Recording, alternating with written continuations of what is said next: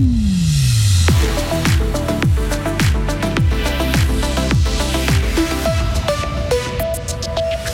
Les maçons sont en colère, ils font grève à Fribourg et partout en Suisse romande pour faire entendre leur voix. Quelle alimentation pour demain? Une assemblée citoyenne présente ses solutions à Berne. Et gastronomie, de nouvelles entrées fribourgeoises au Goemio. Pour ce qui est de la météo, demain, le ciel sera voilé durant toute la journée avec euh, rarement du soleil, 14 à 16 degrés au maximum. Le journal avec Karine Baumgartner. Bonsoir. Bonsoir Jonathan, bonsoir à toutes et tous. Pas de convention, pas de maçons. C'est armé de ce slogan que 400 maçons sont descendus dans la rue à Fribourg aujourd'hui. Ils ont fait grève cet après-midi à l'appel des syndicats SINA et UNIA pour demander de meilleures conditions de travail. La convention nationale du secteur principal de la construction expire à la fin de l'année et les négociations entre les patrons et les syndicats n'ont toujours pas abouti. Thierry Jacquet est responsable du secteur de la construction au sein du syndicat SINA Fribourg.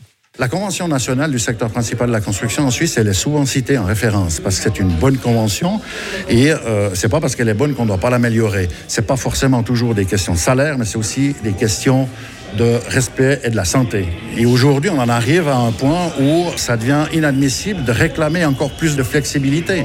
C'est dans l'intérêt soit des patrons, soit des syndicats qu'on trouve un terrain d'entente et qu'on signe cette convention vraiment à la fin de l'année parce qu'elle est extrêmement importante. La Suisse, c'est un petit pays. Il y a beaucoup d'étrangers. Tout le monde a le droit de travailler, mais s'il n'y a plus de convention, chacun pourra faire ce qu'il veut. C'est no man's land. Et c'est absolument ce qu'on ne veut pas. Des maçons en colère se sont réunis un peu partout en Suisse romande, hein. plus de 2000 à Genève, plus de 3000 à Lausanne. Et demain, une deuxième journée de grève est prévue à Lausanne, justement, où tous les maçons de Suisse romande sont attendus. Un homme se tue sur un chantier en Saint-Gine. Vers 10 heures ce matin, un ouvrier travaillait sur un avant-toit lorsqu'il a fait une chute d'environ 10 mètres. Malgré l'intervention rapide des ambulanciers de la Réga, l'homme de 57 ans est décédé sur place. Plusieurs autres personnes présentes sur les lieux de l'accident étaient prises en charge par une cellule spécialisée. Une enquête est ouverte. Les étudiants, eux aussi, craignent la hausse des coûts. Ils veulent être mieux protégés contre l'inflation. L'Union des étudiants de Suisse demande une adaptation du montant des bourses, l'élargissement du cercle des bénéficiaires, ainsi que l'attribution de bons de mobilité pour les étudiants. Une résolution a été établie à l'issue de l'Assemblée des délégués de l'UNES qui, qui vient de se dérouler à Neuchâtel. Vous y étiez sûrement 90 000 personnes en 10 jours ont mis le pied au comptoir gruyérien, une manifestation qui a eu lieu, qui a lieu normalement tous les 4 ans, mais en raison du Covid, l'événement n'avait plus eu lieu depuis 5 années. Les nouveautés telles que la halle gourmande, l'espace enfant ou le retour des animaux ont séduit le public. Les 180 exposants également affiché satisfaction car le sens de la visite était changé d'un jour à l'autre. Rendez-vous en 2026 pour le prochain comptoir gruyérien. Il faut manger moins de viande pour préserver la planète. C'est l'une des propositions d'une assemblée citoyenne qui a réfléchi à notre système alimentaire en Suisse. Conclusion, il doit évoluer pour être plus sain et plus durable. Depuis six mois, huit ans de personnes ont été tirées au sort pour représenter la population. Ensemble, cette assemblée a mené des discussions pour proposer une stratégie et le résultat a été présenté aujourd'hui à Berne. 126 recommandations sont proposées aux décideurs politiques. Elles font la promotion de la transparence, préconisent un lien entre alimentation saine et prime maladies adaptées, par exemple. Le coordinateur de l'Assemblée citoyenne, Gabriel Péloquin, explique le processus. D'abord, ce qu'on voit, c'est que la plupart des acteurs dans ce qui est le système alimentaire sont d'accord à ce qu'on a besoin de changements et d'évolution.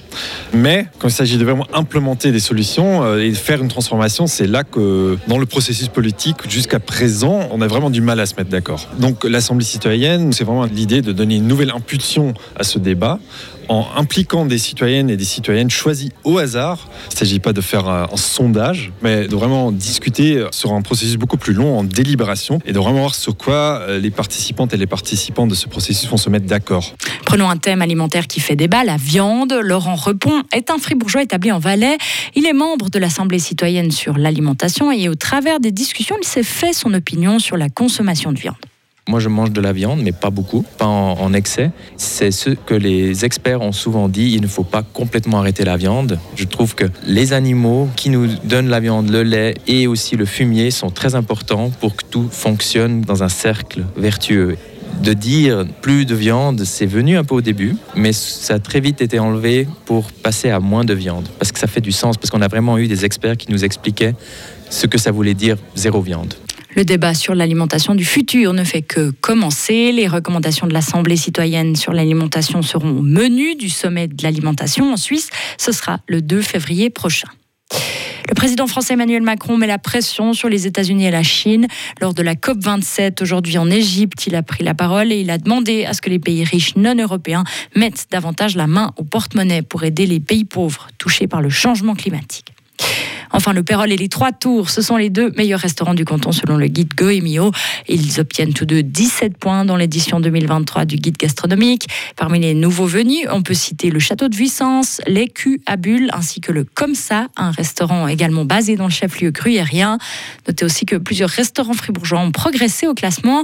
C'est le cas pour le Sommet à Bro, la Pinte des Mossettes à Cernia, l'Auberge du Rendez-vous à Aumont, la Maison Salvani à Salvenach et enfin l'établissement Kézeraï à Mora.